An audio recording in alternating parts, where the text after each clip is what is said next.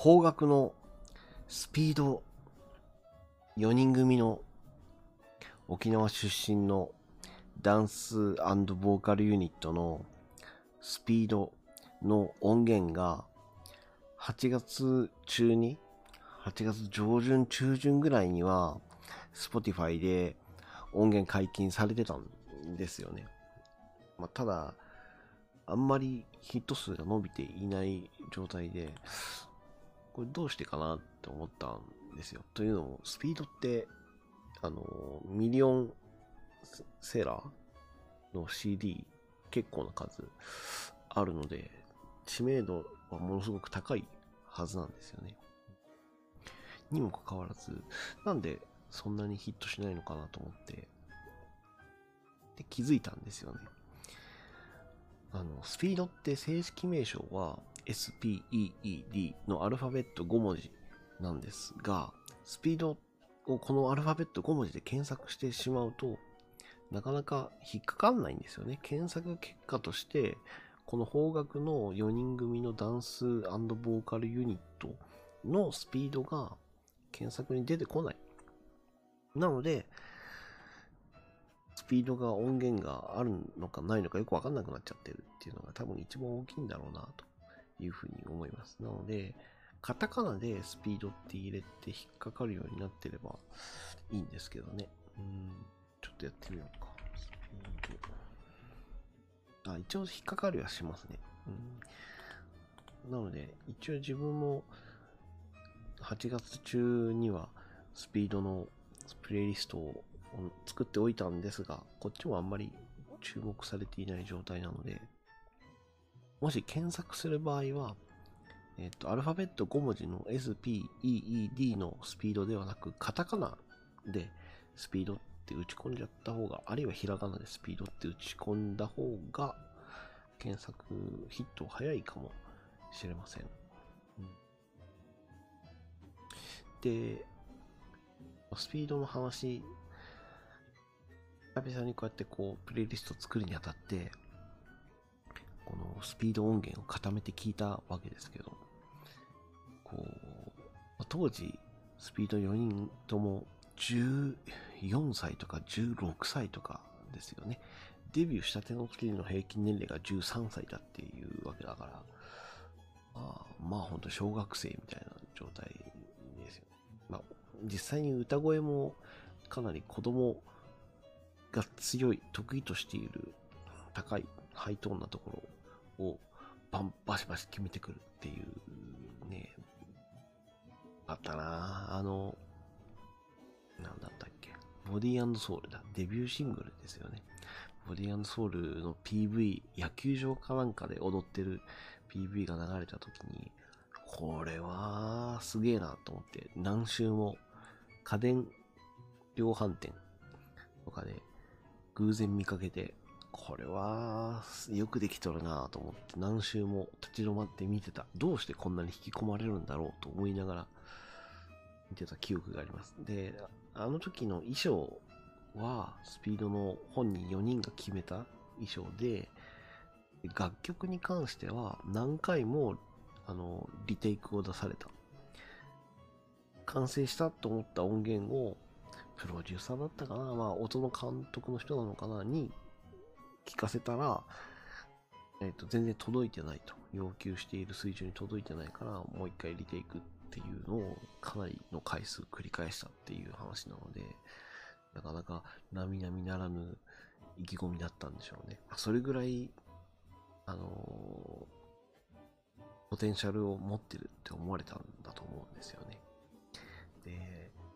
リードのシングル、シングルベースで聴いててわかるのが、子供、まあ、彼女、スピード4人とも子供なわけですよね。で、子供が描く大人像を子供の側から、ね、ちょっと背伸びして大人感を出そうとすると、こういう感じの曲になるんですよ。っていう味付け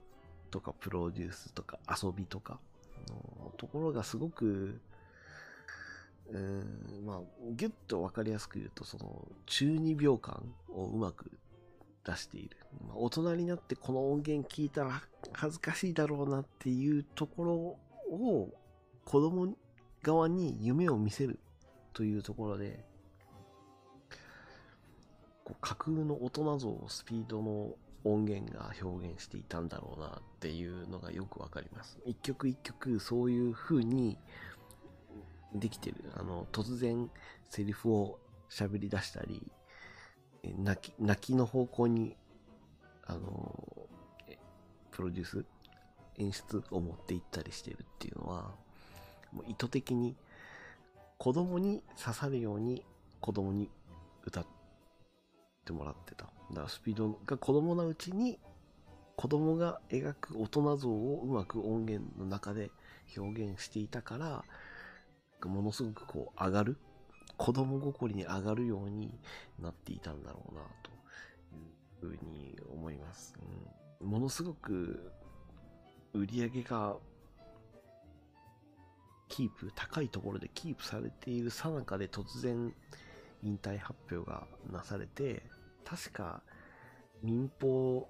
のテレビ局で字幕スーパーでスピード解散っていうのが出たり、あとニュースだよね。NHK はどうだったか忘れたけど、民放各社の夕方のニュース番組でスピードが解散って確か出た。それぐらい、あの、駆け抜けた。うん、まあ、アイドル的な売れ方だったのか、大人の楽曲、プロデュース力が凄まじかったのか、まあ、両方だったんでしょうね。なんか、それ以降は、LDH 系がやや受け継いではいるんだけど、スピードの夢を再びはなかなか達成されないようで、夢はあったんでしょうね。ですので、えー、基本的にシングルベース、あとライブ音源なんかも並べていますので、えスピードのプレイリスト、検索するときは、えー、アルファベットのスピードよりは、カタカナあるいはひらがなでスピードって入れて、プレイリスト側から検索すると、えー、把握しやすいと思います。今のところ、えー、50曲ちょい超えてて、時間的には5時間ぐらいのプレイリストです。どうぞ。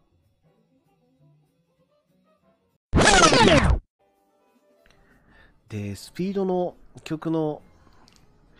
好みの話をちょっとしようかなと思うんですが、あの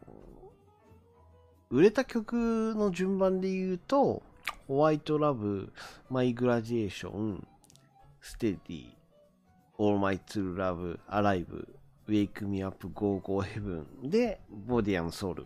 もうこの辺ぐらいまで言えばいいのかな。で、上位に来るのは、やっぱり、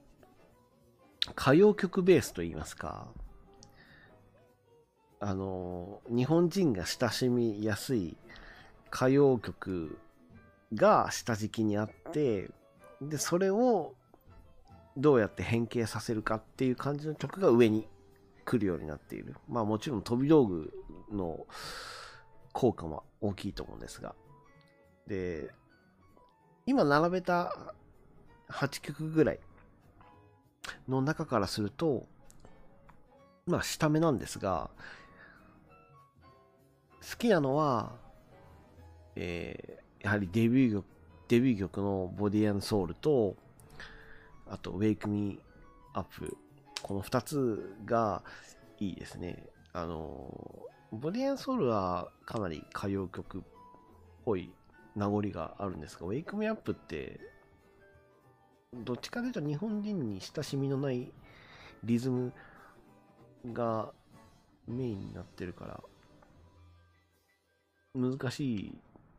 曲だろうなとも思うんですが、朝からこんだけ元気にやられたら目覚めも良くなりますわっていう、この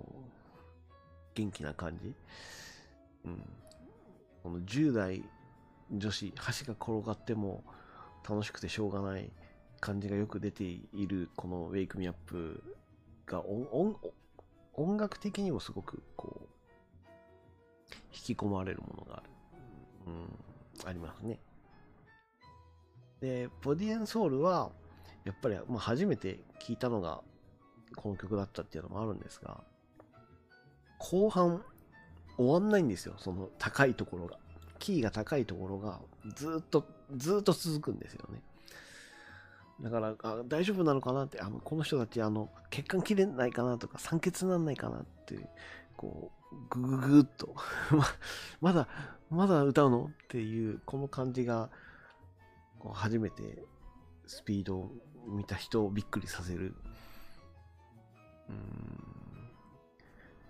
あの、間違ってもカラオケ一人で歌わないように気をつけてくださいね。カラオケ一人でボディエンソロ最後のところ歌うと、あの、本物の方が二人がかりで歌ってるので、そこを一人でやっちゃうと、完全にこう、血管切れてしまいますので。うん。カラオケ盛り上がる曲だったんだろうな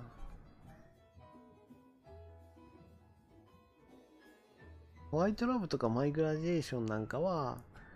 同性、女子とかが好きそうですよね。曲としてね。ステーディーとかもそうだね。ここら辺はやはり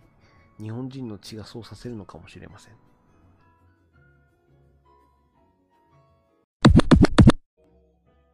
このポッドキャストで紹介した音源とか曲とかっていうのを、本当はこのポッドキャスト中にね、つながりで流せたらかっこよかったりするんですが、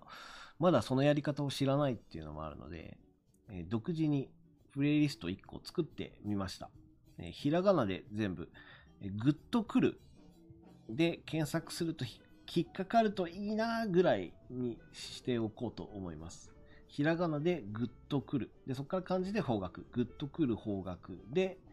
ヒットするといいんじゃないかな。まあ、気になった方がいれば、その音源そこに入れておきますので、聞いてみてください。